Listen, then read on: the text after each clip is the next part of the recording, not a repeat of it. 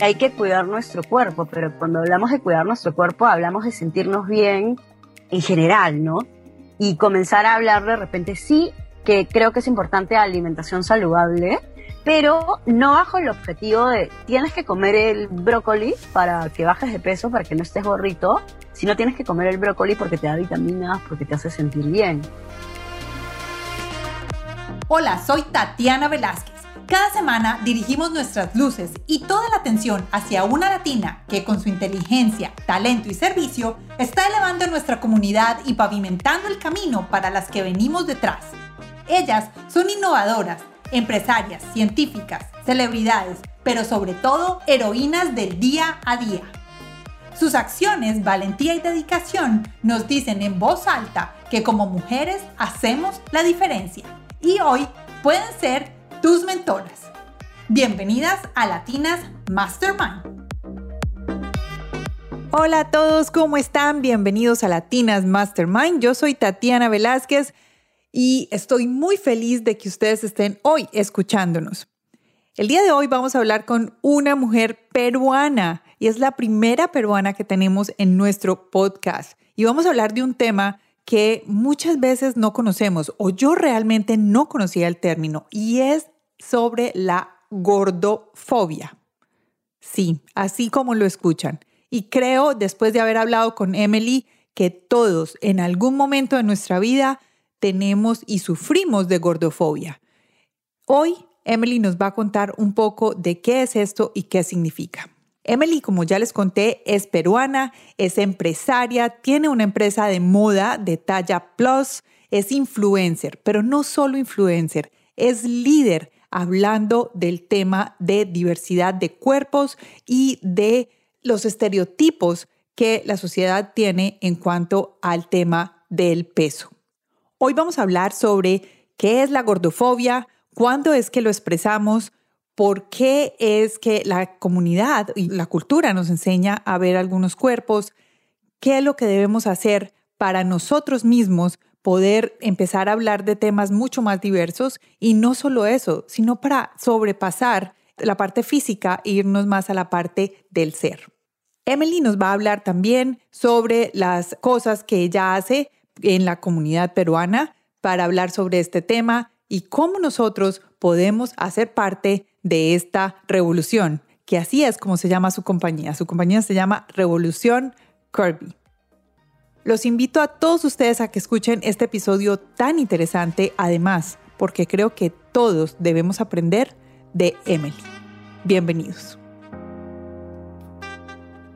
Hoy estamos aquí en Latinas Mastermind con una mujer que yo estoy feliz de tenerla aquí con nosotros. Ella es Emily Hidalgo. De pronto ustedes no la conocen por el nombre, pero si de pronto les menciono chica de a pie, de pronto la conocen. Y de pronto si estamos hablando de Revolutionary Kirby, ¿cómo se? Revolución Kirby. Revolución Kirby, así es tu marca. Entonces, bueno, de pronto hay tres nombres por donde pueden identificar a Emily que estamos muy felices de tenerla aquí el día de hoy. Emily, hola, ¿cómo estás? Gracias por estar aquí en Latinas Mastermind. Hola, muchas gracias a ti más bien por la invitación. En verdad, es un honor para mí estar aquí. Mira, eres la primera peruana dentro de nuestro uh, podcast. O sea que bienvenida, eres la número uno. Aquí estamos. Bueno, yo siempre les cuento a mis oyentes, a todos los oyentes de Latinas Mastermind, cómo llegaste a nuestro podcast. Le doy las gracias a María Clara, que fue la que nos puso en contacto es una amiga mía de corazón, o sea, de esas que tú dices, las hermanas que uno elige. Y ella me habló de Emily, ella estuvo visitándome y ella me decía, tienes que tener a Emily, oye, por favor, por favor, bueno. Y hablamos mucho de, de Emily, de todo lo que tú haces, de lo que representas. Ella me decía, es una capa, por, vamos a entrevistarla. Yo listo, vamos a entrevistarla. Muchísimas gracias, es un hermoso. Entonces, gracias a María Clara por presentarnos y ustedes recuerden, siempre les digo, recuerden, si ustedes tienen a alguien que saben y quieren que sea una de estas mujeres mastermind, escríbanos mensaje directo en las redes sociales y ahí estamos. Bueno, Emily, vamos a comenzar con algo muy fácil. Cuéntanos quién eres tú. Bueno, me presento, yo soy Emily Hidalgo. Aquí me conocen más en Perú como chica de a pie. De hecho, por mi blog, mi blog inició en Facebook y yo de alguna manera, no, no sé si llamarlo como liderar, porque este tema de ponerse uno mismo como la primera es como medio extraño, pero de alguna forma en Perú yo comencé todo este movimiento body positive y comencé todo este tema de hablar sobre temas tan críticos como la gorrofobia, comenzar a visibilizar un poco los derechos de las mujeres gorritas, las mujeres plus, que también tenemos derechos a vestirnos bien, también tenemos derecho a sentirnos lindas. Digamos que fui como quien comenzó a impulsar a través de un blog cuando recién comenzaron los blogs de moda y eso me llevó a generar la empresa que actualmente tengo que se llama Revolución Curvy. Ahí hay varias cosas que te quiero preguntar. Entonces, es, el blog no es solo sobre body positive, sino es de moda. Mi blog trata de moda, pero está enfocado a chicas gorritas. De hecho, yo comencé en Facebook. En Facebook tenemos una comunidad como de 45 mil, más o menos por ahí. Nació hace mucho tiempo. Yo soy de las primeras bloggers que comenzó con blogs escritos. De hecho, mi blog fue creciendo y a lo largo del tiempo comencé a darme cuenta que lo que yo escribí, lo que colocaba y las fotos que me tomaba tenían impacto en otras personas y el impacto era en sentirse visibilizada. Y es ahí cuando comienzo a entender la importancia que existe de comenzar a visibilizar otros tipos de cuerpo diferentes en las redes. Digamos que cuando yo comencé, estábamos bien acostumbradas a las chicas de revista y la mayoría de bloggers que existían eran muy como de portada, muy aceptadas en general por la sociedad. Yo era un poquito la que llegaba a romper ese molde y la que hacía que cuando tú veías alguna imagen mía te sientas identificada y digas, oye, yo no soy como esta chica, me parezco más a esta porque soy gordita, tengo rollitos de más.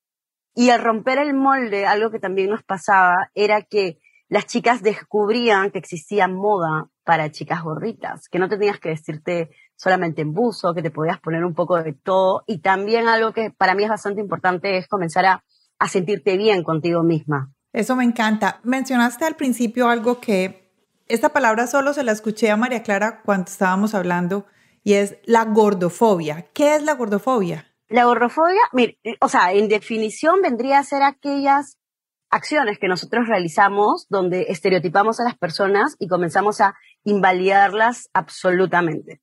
La gordofobia es algo que está súper encarnalizado realmente en las personas. Nosotros somos muchas veces gorrofóbicos y no nos damos cuenta. Somos gorrofóbicos cuando hacemos comentarios sobre el cuerpo de las personas. Creo que esto es algo que con el tiempo se ha estado hablando y la gente ha comenzado a decir, mm, como que no está tan bien. Por ejemplo, eres horrofóbico cuando, algo tan simple ya, cuando por ejemplo vas a hacer un local y no tienes en cuenta de que existen diferentes tamaños de personas y simplemente piensas en la estética del lugar y haces sillas chiquititas.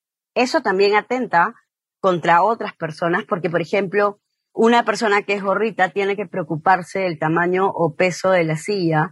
O, por ejemplo, si vas al cine, no sientes que ingresas. Y ni siquiera estamos hablando de alguien de un sobrepeso muy grande, porque por ahí la gente puede decir, es que si estás muy gordito, de alguna manera, ya pues no, es, es normal que no entres dentro de, de los cánones regulares o ya establecidos. Pero si vemos en el día a día existen muchos lugares, muchas acciones que nosotros hacemos. Por ejemplo, si eres flaquita y eres poco empática y de repente estás quejándote de tu cuerpo y estás juzgando, estoy hecha una chancha, estoy hecha una gorra, estás siendo gorrofóbica de alguna manera porque estás comenzando a calificar cierto tipo de cuerpo. Así sea que yo esté hablando para mí misma. Así sea. Lo que pasa es que lo que tenemos que comenzar a cambiar un poco es la forma en cómo nos hablamos y en la forma en cómo calificamos. Nosotros, por ejemplo, no nos damos cuenta, pero muchas veces a los niños les enseñamos que blanco es bueno, que negro es malo. Eh, le enseñamos que flaco está bien y que gordo está mal. Y siempre relacionamos a la persona gorda. Me pasó hace poco, por ejemplo, que conversaba con un chico de una empresa de nutrición. Ese chico se dedicaba a mm, vender alimentos saludables en general. Y una de las cosas que hacía era colocar imágenes de personas obesas y siempre colocaba imágenes de personas que estaban mucho más gorritas sucias, desalineadas. De alguna manera, en sus publicaciones comenzaba a relacionar a las personas gordas con sedentarias. Entonces, comenzamos a relacionar a las personas gordas con todo lo malo, dando a entender que si eres gorda, estás como del lado oscuro y si eres flaco, estás del lado de la luz. Y muchas veces no es así. Existen diversidad de tipos de cuerpo. Hay gente que por contextura va a ser mucho más grande que no necesariamente significa una obesidad mórbida, pero va, va a tener un cuerpo diferente. Entonces, no siempre al tener este cuerpo diferente va a estar mal de salud, sin embargo necesita vestirse en una ropa que le quede en la talla correcta. Y ahí estamos hablando de mujeres que pueden tener un poco más de busto, pueden tener un poco más de espalda. Lamentablemente, por ejemplo, en el lado de la moda, la moda ha visibilizado simplemente un tipo de cuerpo puntual y ha dicho que todas tenemos que ser 90, 60, 90. Y que si nos salimos de ese canon, ya no entramos en la talla estándar, ni tampoco en las reglas de tallas que actualmente existen en los malls. Entonces, la gorrofobia abarca muchísimos puntos que cuando comenzamos a analizarnos en sí, comenzamos a decir, sí, pues no, existen muchas mujeres discriminadas por su tipo de cuerpo y juzgadas simplemente por tener un pesito mayor al que tienen otras personas o un tipo de cuerpo un poco más voluminoso. Mira que ahí, o sea, pues estamos hablando de la gordofobia, pero cuando estabas hablando de que todas tenemos un cuerpo diferente, me identifico. Yo he sido delgada toda la vida, soy alta, pero yo tengo algo y es que mis piernas son muy largas. Entonces todos los pantalones me quedan cortos. O sea, es tan difícil. Bueno, ya vivo acá y, aquí en los Estados Unidos sí existe tallas para altas, pero pues en Colombia no, no hay. Bueno, no sé si ahora, pero cuando yo vivía en Colombia no había, entonces las piernas eran muy largas y todos los pantalones me quedaban altos. Cortos. Entonces, digamos, digamos, eso es uno. Y lo otro es que mi contextura aquí, de pronto aquí en el video no lo notas, pero mi contextura aquí en el pecho y la espalda es muy grande y mi busto es muy pequeño. Entonces muchas veces muchas personas me decían, oye, no, pero ¿por qué no te pones busto? Porque pues es que tú eres aquí como muy grande. Y entonces era como que, no, o sea, ¿cuál es el problema No, o sea, no. Pero igual me siento identificada porque incluso, pues yo soy delgada, pero incluso yo he recibido ese tipo de, de comentarios. O sea, se vale ser diferente.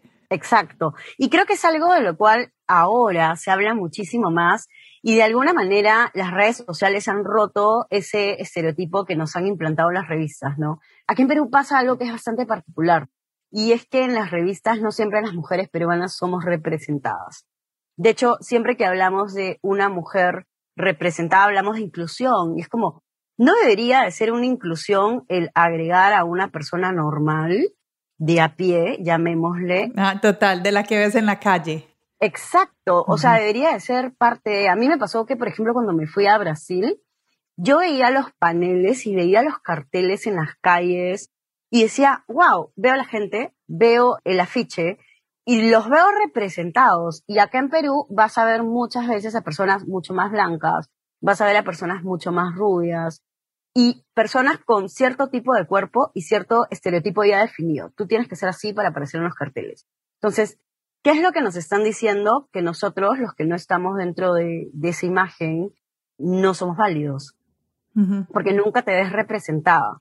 ¿Qué es lo que pasa con la aparición de las redes sociales? Las redes sociales nos dan la posibilidad de comenzar a personas un poco más regulares y ni siquiera regulares, de diferentes tipos de cuerpo, diferentes estilos también, a verse representadas dentro de las redes sociales y tener cierto grupo de personas que comienzan a sentirse identificadas con ellos. Y ahí es donde dicen, wow, existen diferentes tipos de personas. Y es ahí donde, por ejemplo, en TikTok ahora es un boom el comenzar a hablar de no hablemos del cuerpo, no critiquemos los tipos de cuerpo, existen tipos de cuerpo diferentes. Entonces, a mí me encanta porque siento que la juventud ahorita está creciendo con otras ideas en la mente donde no siente que por estar sentada y tener un rollito de más ya está mal, ya se siente juzgada y, tiene que bajar de peso, sino comenzamos a hablar mucho más de sentirte bien, de la salud, comenzamos a hablar más también de la salud mental, que muchas veces no se toca y también es un punto bastante importante. Emily, yo te quiero hacer una pregunta. ¿Cuáles son esas cosas que, voy a decir, las personas que te rodean o digamos en tu universidad o en tu vida diaria, esas cosas que tú sientes que es lo que más pueden herir y que se siente como normal. No sé si me explico bien. O sea, como esas cosas como que la gente ni siquiera está pensando en lo que está diciendo, pero que en realidad, hey, presta atención a lo que estás diciendo porque no está bien. Claro, yo creo que es muy normal decirte, tú eres bonita, deberías de bajar de peso para verte más guapa. En Perú, por ejemplo, lo tenemos súper normal el encontrarnos con una persona después de mucho tiempo y lo primero que hacemos es comenzar a juzgar el cuerpo. Algo que, por ejemplo, se ha visto en la pandemia es que muchas personas han bajado y otras personas han subido de peso porque cada quien ha sobrevivido un poco esta pandemia que aún seguimos viviendo como ha podido y ha reaccionado de maneras diferentes. Y ha sido muy normal ver a alguien, lo primero que hablemos es de si subiste o si bajaste de peso y no hablar de cómo te sientes, de, de si estás bien.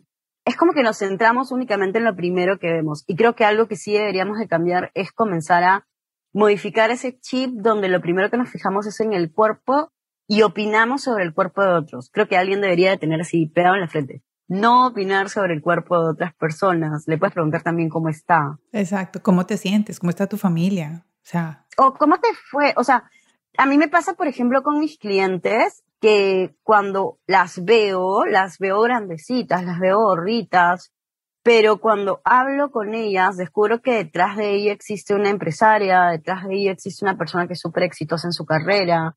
Entonces, a veces estereotipamos a las personas únicamente en una imagen y asociamos, como te digo, figuras a esta persona, si es gorra, es igual a no valorar nada en su vida. Y es como que le metemos ese chip y cuando comienzas a conversar con ellas, descubres que eran súper capas. De hecho, varias de mis clientes son abogadas y son increíbles y, y estudian un montón y les va súper bien, pero claro, si no te tomas cinco minutos como para poder conocerlo un poco más, no te enteras y capaz solamente la viste y la juzgaste. Y además creo que algo que dijiste ahorita y es que la, la misma publicidad como que dice, ah, eres gordito, entonces eres del lado oscuro. O sea, como que eres, eres una talla plus, entonces no eres profesional. ¿Me entiendes? Como que ya te ligan otras cosas que no tienen nada que ver, creo yo. Claro. Ahora, algo que yo defiendo un montón es que una cosa es estar gordito, estar subido de peso, tener llámese sobrepeso, obesidad mórbida, como le quieran llamar, porque de hecho existen diferentes tipos de peso. Y otra cosa es decir que la gordura está bien. O sea, algo que yo defiendo un montón es que las personas que hablamos de gordofobia y comenzamos a defender ese tema de diversidad de cuerpos, no vamos a negar las enfermedades preexistentes y lo que puede ocurrir, lo que existe detrás de una subida de peso pero sí creemos que tenemos derecho al proceso o a existir simplemente. A mí, por ejemplo, algo me pasa un montón en redes sociales, es que subo un video donde hablo de cómo poder colocarte la camisa blanca de diferentes formas. Y lo primero que me comentan es, deberías de bajar de peso. Y yo le digo, mi video no trata del peso. El hecho de que yo sea una persona gorda no significa que tenga que hablar sobre el peso 24/7 y que tenga un cartel así que diga, hablemos del peso en cualquier cosa que yo haga en mi vida. Es como separemos mi salud, que yo puedo hablar de mi salud o no hablar de mi salud, eso es decisión de cada persona, de las cosas que yo pueda realizar en general. Entonces, algo que de alguna manera ocurre y es muy natural es que estemos muy acostumbrados a hablar del peso y que las personas que son gorritas en redes sociales muchas veces sientan que no pueden hacer nada. Yo ya estoy acostumbrada, o sea, desde el día uno que publiqué una foto, no existe publicación donde no exista algo que yo le llamo como angelitos de la salud, donde alguien tenga que recordarme de que me voy a morir, cuáles son las consecuencias del peso. Sí, o sea, es terrible, porque en realidad tú dices, a una persona delgada puede tener un montón de enfermedades detrás que al verla no te las imaginas de repente, o podría tener un montón de adicciones, pero nadie la está juzgando apenas la ve. Y es ahí donde conceptos como gordofobia comienzan a cobrar un poco más de relevancia y donde hablar de temas de diversidad de cuerpo, de aceptación y de no hablar del cuerpo de otras personas comienza a ser bastante saludable también. Entonces, vamos a hacer aquí un resumen. Yo creo que vamos a pensar primero, o sea, quitémonos la visión y lo primero que vamos a preguntar es, ¿cómo estás? ¿Cómo te sientes? ¿Cómo te ha ido? ¿Cómo está tu profesión? ¿Cómo está el trabajo? ¿Cómo está tu familia?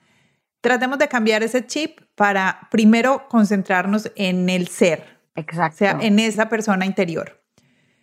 Ahora que hablas de este tema de la gordofobia, me siento un, poquito, o sea, no sé, tú dime.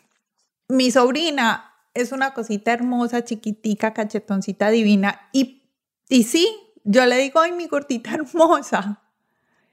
Y en este momento digo, ¿sabes que no debería decirle gordita? ¿O sí? Es que ya le estás calificando y estás calificando su cuerpo y capaz la estás encasillando. Entonces ella comienza a aceptar que tiene que ser de una manera y que tiene una etiqueta simplemente porque de repente ni siquiera es gordita. Algo que me pasa un montón cuando he conversado con amigas es que algunas son un poco como tú me hablabas, grandes, o sea, son de cuerpo un poco más altas, tienen un poco más de busto de repente, o un poco más de espalda. Y no es que sean gorritas, es simplemente que su fisonomía es así. Y ya las juzgan como tú eres gorda. Y cuando te vas al colegio, muchas veces gorda es malo o gorda es un insulto. Entonces no es un calificativo de un tipo de cuerpo, sino comienzan a verlo como un insulto. Entonces tú al decirla como gordita linda, por más que le digas gordita linda, ya estás comenzando a juzgar su cuerpo y a decirle tú eres esto. Tienes toda la razón, tienes toda la razón. Y algo que acabas de mencionar es muchas veces si tú conoces y ves a esas personas que tú dices que son grandes, o sea, y, y ya cuando tú ves a los padres, tú dices, oye, es que con razón, es que son unos padres grandotes, son grandes, con una contextura fuerte, son, eh, pues, o sea, por favor, o sea, es que ahí es, lo que es. Y está bien, o sea, me parece que está bien. ¿Tú crees que los niños, los niños, como nosotros como adultos, digámoslo así, podemos ir guiando a los niños para que vayan cambiando estos temas? Porque digamos que hablamos del tema de las razas, ahora estamos hablando mucho de la inclusión de género, de la diversidad de género, pero pues hablemos también de la forma del cuerpo. ¿Cómo podemos introducir esto a la conversación con niños? Es que creo que es bueno de alguna manera hablar con los niños y que entiendan que existen diferentes tipos de personas con diferentes tipos de cuerpo. Que así como existe gente que es un poco más alta y gente un poco más chata, va a existir también diferentes tipos de contextura. Algunos pueden ser grandecitos, también existe gente que es más achinadita, hay gente, o sea, somos diversos, entonces cuando comencemos a hablar un poco más de la diversidad en general, y algo que tenemos que hacer es dejar de juzgar a los niños, lo mismo que ocurre como el hombre tiene que usar celeste y la mujer tiene que usar rosado, no es que tú eres gorrito y tienes que comportarte y ser de cierta manera, y si eres delgado tienes que comportarte y ser de cierta manera. Tenemos que comenzar a hablar un poco más de, de sentirte bien contigo mismo, de que no eres una, una etiqueta. Entonces, si nosotros mismos no juzgamos como adultos a nuestros amigos como la gorra, la flaca, a mí me ha pasado, por ejemplo, cuando hace como dos años, una amiga tenía su hijito de cinco años y su hijito apenas me vio, lo primero que me dijo fue, ella está gorda. Y en mi mente, lo primero que venía era, ¿cómo sabe qué es gordo y qué es flaco?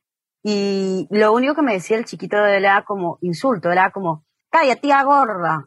Y se reía. Y la mamá se reía y le decía, no, hijito, no se le insulta así. Y yo en mi mente decía, le estás enseñando a tu hijo que al decir gordo es un insulto y que yo me voy a molestar porque me estás diciendo gorda. Entonces, es como ir cuidando un poco cuál es el lenguaje que utilizamos con los niños, pues, ¿no? Gordo no debería ofendernos porque es un tipo de cuerpo, es igual que yo te diga flaco, alto estamos calificando un poco la contextura de una persona, pero no debería tener una connotación negativa. Entonces, si normalizamos y utilizamos las palabras como lo son, como una palabra que simplemente califica o describe y no le damos una connotación ni positiva ni negativa, entendiendo, claro está, que hay que cuidar nuestro cuerpo, pero cuando hablamos de cuidar nuestro cuerpo, hablamos de sentirnos bien en general, ¿no? Y comenzar a hablar de repente, sí, que creo que es importante alimentación saludable, pero no bajo el objetivo de tienes que comer el brócoli para que bajes de peso, para que no estés gorrito, sino tienes que comer el brócoli porque te da vitaminas, porque te hace sentir bien. ¿Cómo les ha parecido este episodio con Emily? Yo estoy feliz de tenerla aquí con nosotros, además porque estoy aprendiendo demasiado. Estos son temas que no usualmente tratamos y que además me parecen muy importantes porque hacen parte de nuestra vida diaria. Aquí les estoy haciendo este corto solo para invitarlos a que vayan a nuestras redes sociales latinasmastermind.com. Estamos en Instagram y en Facebook y también nos pueden seguir en LinkedIn para que vayan y escuchen no solo este episodio, sino todos los episodios y los compartan. Recuerden, esa es la mejor manera de apoyarnos compartiendo los episodios y también suscribiéndose en nuestra página www.latinasmastermind.com para hacer parte de nuestros mastermind que son solo por invitación.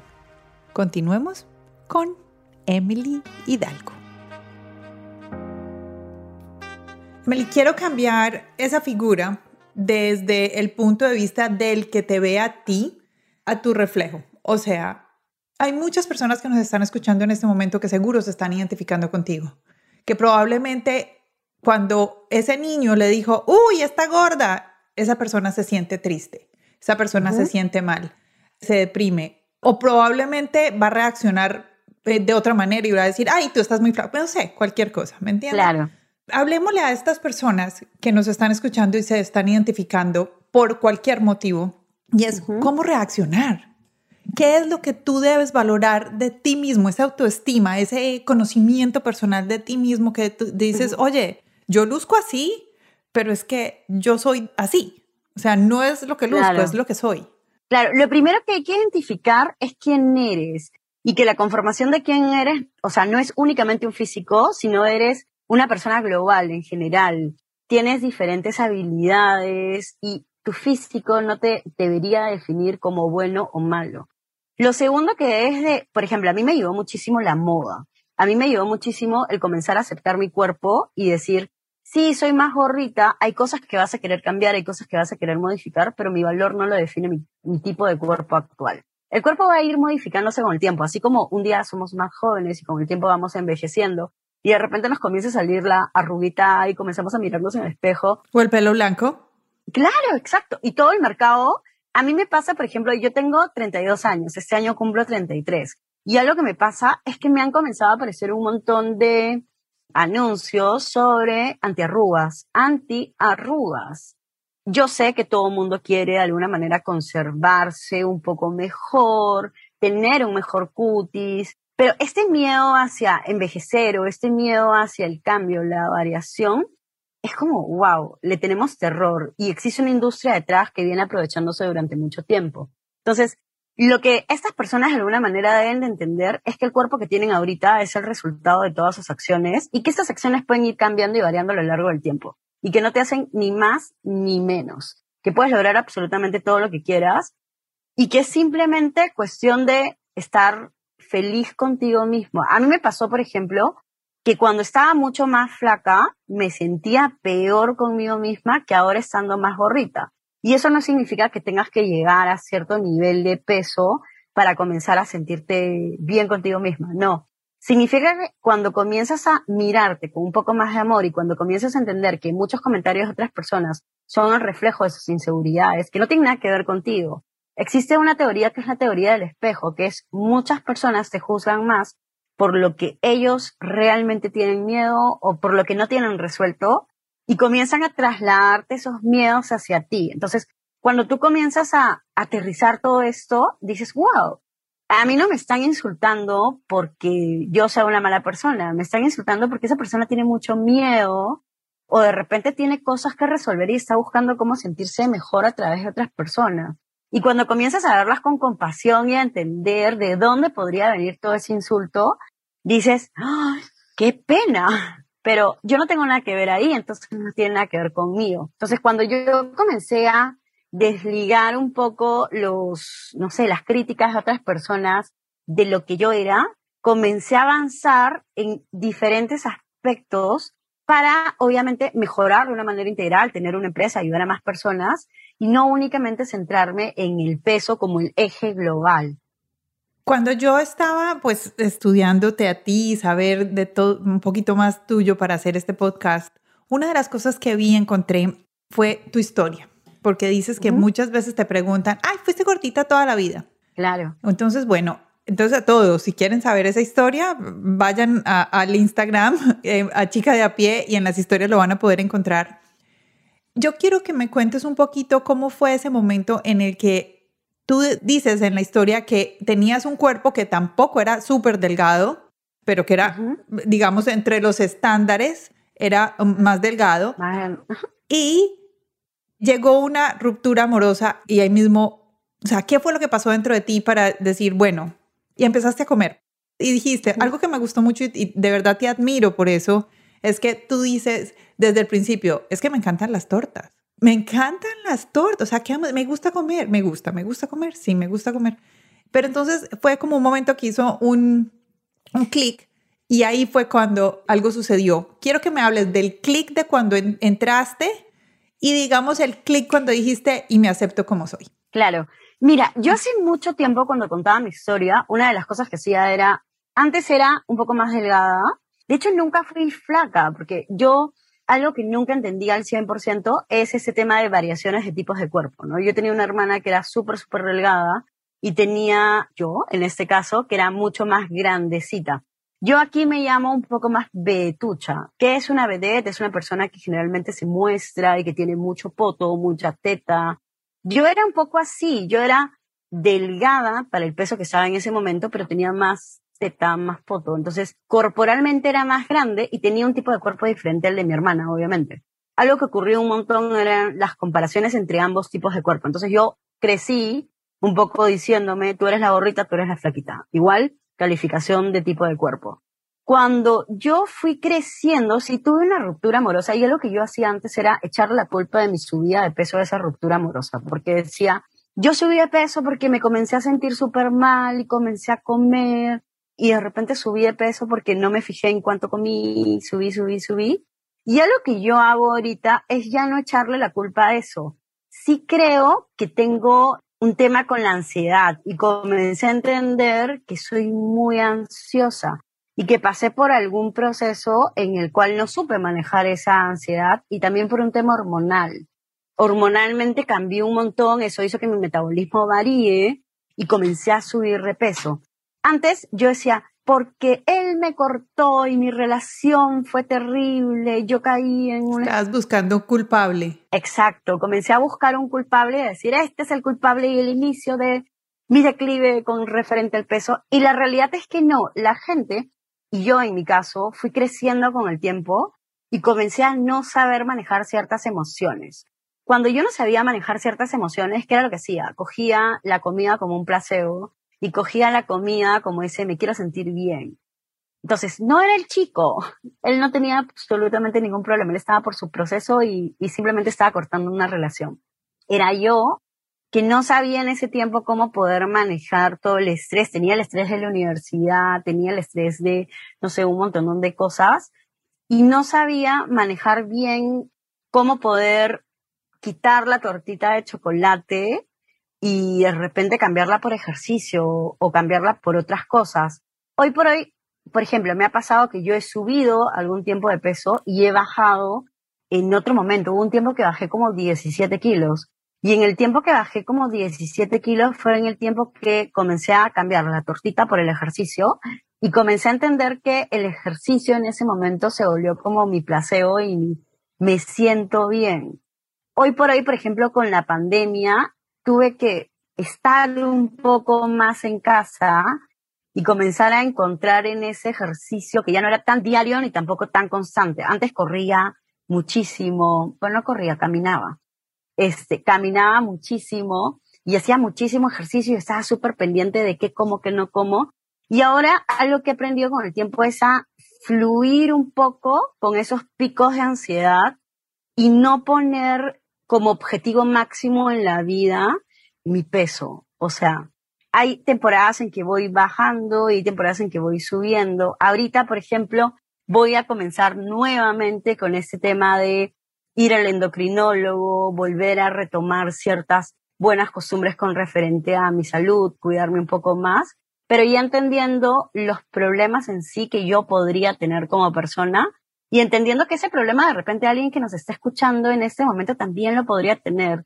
Y de repente le está echando la culpa al trabajo, le está echando la culpa al estrés, le está echando la culpa a lo que sea y no está identificando el problema real que podría tener. Y además, yo creo que un poquito la presión social de tengo que hacer la dieta ya porque la tengo, o sea, como sentirse presionado yo creo que todo te llega en el momento que es. Y tú eres el que tomas la decisión. Tú tomas tu decisión en el momento que es. Y es tuya. No es ni del vecino, ni de tus padres, ni de tus amigos, ni de tu pareja, ni de nadie. Es tuya. Exacto. Algo que, suele ocurrir, por ejemplo, es la clásica operación bikini, ¿no? Donde comenzamos a decir, voy a comenzar a preparar mi cuerpo para el verano, pero en realidad no deberías de preparar tu cuerpo para el verano, deberías de preparar tu cuerpo para el objetivo que tú tengas. Por ejemplo, a mí me pasa que cuando yo estaba muy chivola, me encantaba correr. O sea, amaba este tema de salir y caminar y este contacto con la naturaleza, me encantaba.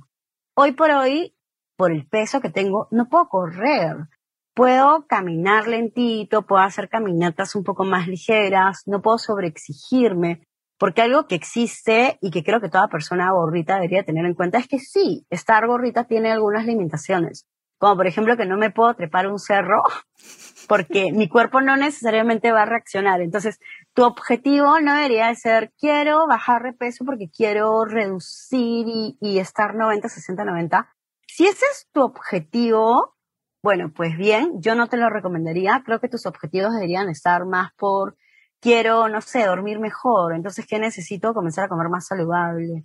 Quiero trepar una montaña o quiero subir, no sé, la montaña de siete colores que tenemos acá en Perú. No, es hermoso. Pero necesito estar en un mejor estado físico. Entonces, las veces en que yo pienso en, oye, debería de mejorar a nivel peso, mi salud, algo que me pasa es que comienzo a relacionarlo ya actividades puntuales que yo quiera realizar, porque hay que entender que estar gorritos tiene algunas limitaciones, que no podemos taparlos con un, así como que decir, no, estamos perfectos porque eso sería negarnos, pero comenzar a tener otros objetivos que no se centren necesariamente en una subida o bajada de peso, sino que se centren en me comienzo a sentir más fuerte. Yo, por ejemplo, tengo un psicólogo que me ayuda muchísimo a entender ese tipo de temas, y creo que es importante hablar también de, oye, hay que ir al psicólogo, hay que comenzar a tener terapia, hay que comenzar a ver qué temas por ahí podemos resolver. Y él una de las cosas que me enseña mucho es a vivir como el aquí y el ahora. Y es por eso que ese tema de, de si estamos en pandemia y durante pandemia subiste o bajaste de peso, no te preocupes tanto, entiendas que existen momentos de repente de picos de estrés que te hicieron comer un poco más y que está súper bien porque era lo que necesitabas en ese momento y que si luego vas a comenzar a pasar hacia, bueno, voy a comenzar nuevamente a tener una alimentación más saludable, voy a tomar más agua, no sé, es parte de un proceso, pero no es que tu objetivo principal de la vida y que vivas estando pendiente de la cantidad de calorías que comes. Si te hace bien eso, todo bien. Qué cansancio. Sí, o sea, siento que no es vida, pues, ¿no? No, no, no, yo creo que no, yo creo que no es vida. Emily, hablemos un poquito de tu compañía, porque eres empresaria. Tienes una empresa que yo la veo en movimiento total y eso me gusta muchísimo. Cuéntame un poco de tu empresa. Bueno, tengo una empresa que se llama Revolución Curvy. Revolución Curvy nace a raíz de mi blog. Es una tienda multimarca que actualmente ya estamos comenzando a tener producto propio nuevamente. Es una tienda multimarca donde reunimos a cerca de 15 emprendedores de Perú emprendedores que decidieron apostar por este mercado plus size y donde tenemos tallas reales, desde la L hasta la 3XL, en algunos casos hasta la 4XL, y donde tenemos como objetivo principal, más allá de la venta, el incluir en el mercado de la moda a mujeres de talla grande para que comiencen a sentirse bien, comiencen a tener un espacio cómodo donde no estén preocupadas de que de repente no van a ingresar en el jean que les gusta o que no se pueden poner los colores de moda. Y parece mentira, pero el vestirte bien con la ropa que te gusta te hace sentirte también bien contigo mismo. Y no hace que te mires en el espejo y que sea todo un castigo. O sea, si de por sí las personas gorritas viven juzgadas por la gente, viven juzgadas todo el tiempo por su peso y parece que todo el tiempo tuviesen que justificar el por qué están en esa talla, imagínate ir a una tienda y no encontrar ropa algo que a mí me pasaba, sí, es terrible, a mí me pasaba muchísimo, era que yo no estaba tan gorrita en ese tiempo, pero aún estando gordita, no encontraba blusas en talla o no encontraba de repente jeans a mi medida y me tenía como que medio meter en la ropa. Entonces Revolución Curvy de alguna manera busca que más mujeres como yo se sientan bien consigo misma, si deciden subir, bajar de peso es parte del proceso que van a ir pasando cada una, pero en el tiempo y en el aquí y el ahora, como estén, se sientan bien consigo mismas y si quieren poner un blazer fucsia, se lo pongan porque lo van a poder encontrar en Revolución Curvy. Y sabes que algo que me gusta mucho que en Revolución Curvy veo es eso que hablas de los colores. porque en muchas ocasiones te enseñan, ah, no, es que ese color no va bien con tu tipo de cuerpo. O esas rayitas horizontales, ponte las verticales. No, exacto. Uh, ahí está todo. O sea, tú tienes todo. Sí, o sea, de hecho, antes existía este tema de tú eres pera, tú eres manzana, tú eres triángulo invertido. Y si eres triángulo invertido, deberías utilizar cierto tipo de prenda. Si eres eh, manzanita, deberías utilizar ese tipo de prenda. En Revolución Curvy, de hecho, un lema que tenemos es la moda es para todas y no soy estándar porque combatimos un poco esta típica talla estándar y le enseñamos a las personas que yo no te tengo que decir cómo vestirte, te voy a decir qué combina, cuál es la pieza que podrías llevar si tienes de repente vas a ir a algún lugar y quieres vestirte de cierta manera, te gustaría verte de este estilo, pero no te voy a limitar de acuerdo a tu tipo de cuerpo, cómo te podrías ver para verte más delgada.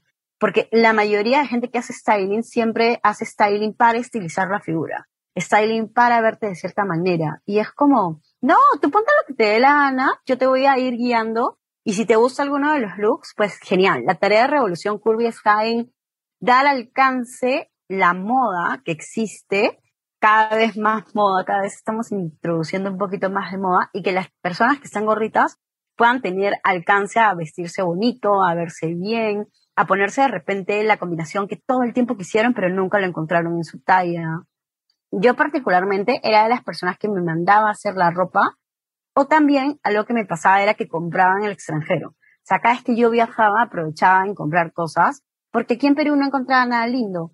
Y actualmente, por ejemplo, algo que nos ha pasado ingresando a redes como TikTok es que hemos ido descubriendo que el mercado no solamente nacional es bastante amplio, porque aquí estamos en Lima, hacemos envíos también para todo el Perú, algo que he descubierto con la pandemia y con TikTok es que el mercado internacional es inmenso también y que existe una necesidad en cada país. Me ha pasado un montón, por ejemplo, con gente de Chile. Con gente de Colombia no me ha pasado tanto, pero con gente de Chile sí, y de México y de Argentina, que existe una queja real de las personas diciendo, oye, quiero ropa que me represente, ropa donde yo no me sienta como la señora sino ropa que si tengo 20, 19 años realmente me quede. Porque existen chicas de 19, 20 años que no necesariamente son gorritas, muchas son grandecitas, tienen más gusto y en el mercado regular lo encuentran. ¿Y haces envíos internacionales? No, aún no. Estoy justamente viendo, es que, ¿qué me pasó? Con la pandemia nosotros hemos cambiado como empresa un montón. Yo comencé con una marca de ropa propia y a raíz de la marca propia comencé a tener un networking increíble con un montón de empresarios. O sea, es súper, súper reciente. Entonces, comenzamos a cruzarnos, muchos de nosotros, en estos eventos. Al cruzarnos en estos eventos, yo conocí el formato de multimarca. Cuando conocí el formato de multimarca, dije, wow, aquí existe una oportunidad. Entonces, yo ya tenía un grupo de gente que me seguía en ese tiempo en Facebook y que tenía un relacionamiento directo entre lo que yo me ponía y lo que se quería comprar. Y yo de alguna manera era como un referente de moda para ellos. Entonces, cuando comienzo a ver las otras opciones de las empresas, comienzo a entender que había una oportunidad para hacer crecer este mercado. Entonces, creamos Revolución Curvy, uniendo a todas estas marcas y en paralelo también asesorando un poco a estos empresarios. Pasa que yo tengo el feedback directo de los clientes, entonces tengo el feedback directo de la blusa que sacaste, sí, estuvo perfecta porque todo el mundo la amó, le quedó bien. O a veces conversamos con los clientes y nos dicen, no, me gustaría más larga, más corta, o este material no me usa. Entonces, vamos trabajando como del lado de los clientes con lo que necesita el cliente y lo que busca y lo que quiere, por ahí es la ruta. Y vamos trabajando de cara también con las empresas en ir modernizando y sacando cosas un poco más alineadas al público objetivo que nosotros apuntamos. Entonces, es así como antes nosotros comenzamos con cosas un poco más clásicas y actualmente ya vemos que la marca de jeans con la que nosotros trabajamos ya se anima a jeans rasgados, ya saca cosas más en tendencia. Antes existía, al menos en Perú, este miedo a sacar cosas que vayan muy en tendencia porque no existía un mercado que lo consuma. Era súper raro porque las chicas gorritas nos pedían moda, pero cuando lanzábamos las cosas de moda no lo consumían no lo consumían porque no había nadie que les diga, ponte esto de esta manera y que les dé la seguridad necesaria de, decir, te va a quedar súper bien. Hoy por hoy, yo no soy la única dentro del mercado plaza en Perú. Hoy por hoy existen más empresas, existen más influencers también. Existe una industria de modelos que también ha comenzado a crecer y ha comenzado a desarrollarse, donde tú ves a modelos de talla grande y chicas que recién están iniciando y cada vez se están preparando en academias de modelaje y donde las academias de modelaje en Perú han tenido, es súper loco esto, que incluir a chicas gorritas y han comenzado a sacar incluso talleres exclusivos para chicas gorritas. ¿Por qué? Porque como la industria crece, yo como multimarca tenemos una web que es revolucioncurvy.com, tenemos un catálogo que lanzamos cada 15 días, cual retail con las novedades, y tenemos fotos que le tomamos obviamente a las modelos y nuestras modelos tienen que cumplir los mismos requisitos que cualquier revista internacional obviamente incluidas, teniendo puntos como la diversidad. Claro. No tan, tú tienes que ser así. Este, algo que, por ejemplo, nosotros tenemos en cuenta en Revolución Curvy es la diversidad de tipos de cuerpo. Porque algo que pasa en la industria plus size es que el cuerpo llamado perita es el más conocido y es el más aceptado. Es como, tú eres la gordita aceptada porque eres chiquita arriba, grandecita abajo. Entonces, está súper bien si eres gordita y eres gorrita voluminosa con poca panza. Entonces, nosotros en Revolución Curvy incluimos todo tipo de cuerpo. Desde la chica que puede ser un poco más redondita de barriga, tener más busto, menos busto, porque no queremos que nuestros clientes no se sientan identificados. Entonces, aquí en Perú ha comenzado a crecer una industria de manera gigante y obviamente cada vez arrastrando y demandando más. Y creo que a nivel Latinoamérica también. Sí, yo también creo. En Argentina ha habido un gran crecimiento de empresas y algo que yo, por ejemplo, me doy cuenta con TikTok es que existe una gran demanda de un público juvenil diciendo, quiero vestirme bonito, pero en mi talla. Ya, entiendo. Bueno, Emily, estamos terminando, pero hay dos preguntas que siempre hacemos aquí en Latinas Mastermind. La primera es, ¿cuál es tu rutina, si tienes rutinas, y qué ganas tú de esas rutinas? O sea, eh, ¿cuál es tu propósito con ellas? Mi rutina es levantarme a las 5 de la mañana todos los días. Uy, eres del club de las 5. Sí, pero soy forzadamente del club de las 5 de la mañana. Trabajé hace mucho tiempo en una empresa, me acostumbré a levantarme súper temprano y a raíz de eso descubrí que las mañanas son súper buenas porque tienes silencio, no tienes llamadas constantemente, no tienes nada que atender urgente. Entonces, digamos que mis mañanas son un poquito para mí y es mi rutina inamovible. El levantarme temprano, sacar a pasear a mi perro y de ahí me quedo tomando desayuno. Estaba haciendo ejercicio como parte de mi rutina, es algo que he dicho, tengo que retomar nuevamente, pero si me dices, tu rutina más clara, levantarme 5 de la mañana y acostarme a las 10 de la noche todos los días. Oh, bueno, ¿y lo haces ya porque te encanta, porque quieres aprovechar tiempo, pero ¿lo usas personal o lo usas también para trabajo? No, en el trabajo tengo horarios de trabajo. O sea, algo que aprendí con el tiempo es a que el trabajo va a estar, mis metas van a continuar, pero yo tengo que tener un sano equilibrio entre mi trabajo, por más que yo sea independiente, y mi vida. Entonces, como retail, tengo muchos feriados y fines de semana donde trabajo, pero sí busco tener un equilibrio en cuanto al horario. Entonces, busco hacer programaciones donde mis reuniones sean hasta cierta hora y yo en teoría termine de trabajar 8 de la noche máximo. Entonces, como tienda, yo inicio 11 de la mañana hasta las 8 de la noche. Es más o menos el horario que manejo.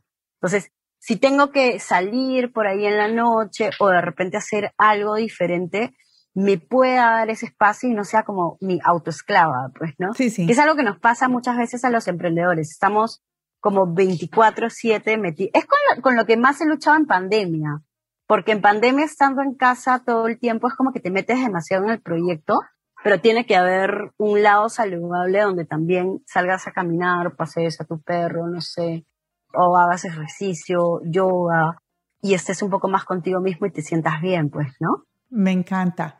Bueno, y la última. Imagínate que estás en un escenario y al frente tuyo tienes 100 personas, hombres y mujeres de todas las edades, ¿qué les dirías? Que confíen en ellos mismos y que no acepten un no y que confíen. Y si les gusta hacer algo, pues que lo hagan y vayan. Perfecto. Emily, muchas gracias. ¿Dónde la gente te puede encontrar? A mí me pueden encontrar en Instagram y en TikTok como Chica de a pie. En Facebook también estoy como Chica de a pie. Y a Revolución Curvy, que es mi marca, como revolucioncurvy.com. Pronto vamos a estar enviando a toda Latinoamérica. Voy a comenzar con un proyecto piloto con Chile primero, con un país, porque de hecho enviar internacionalmente no, no es tan fácil.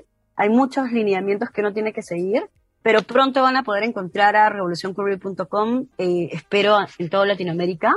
A Revolución Curvy nos encuentran en Instagram y también en TikTok. Uh, perfecto. Bueno, a todos ustedes, muchísimas gracias por haber estado aquí el día de hoy. Si tienen preguntas para Emily, muy fácil, mándenlas a nuestro mensaje directo, háganos una historia, taguenos en todas sus historias, pongan una foto de este podcast compártanlo. Es muy importante compartir conocimiento, cosas que te llaman la atención. Yo creo que es uno de los regalos más lindos que le puedes dar a las personas que quieres. No solo cosas físicas, sino conocimiento. Y de pronto dijiste, mira, ¿sabes qué? Escuché esto y pensé en ti. Y ese es un regalo fantástico. A todos ustedes, muchísimas gracias por haber estado hoy aquí en Latinas Mastermind. Espero que les haya encantado este episodio, así como me gustó a mí. Aprendí un montón de cosas, como siempre, escribí cantidades y nos escuchamos el próximo miércoles aquí en Latinas Mastermind. Emily, muchas gracias por haber estado aquí con nosotros. A ti, muchas gracias a todos por oír mi historia. No, aquí estamos. Muchas gracias. Hasta luego, que tengan un feliz miércoles. Chao. Chao, chao.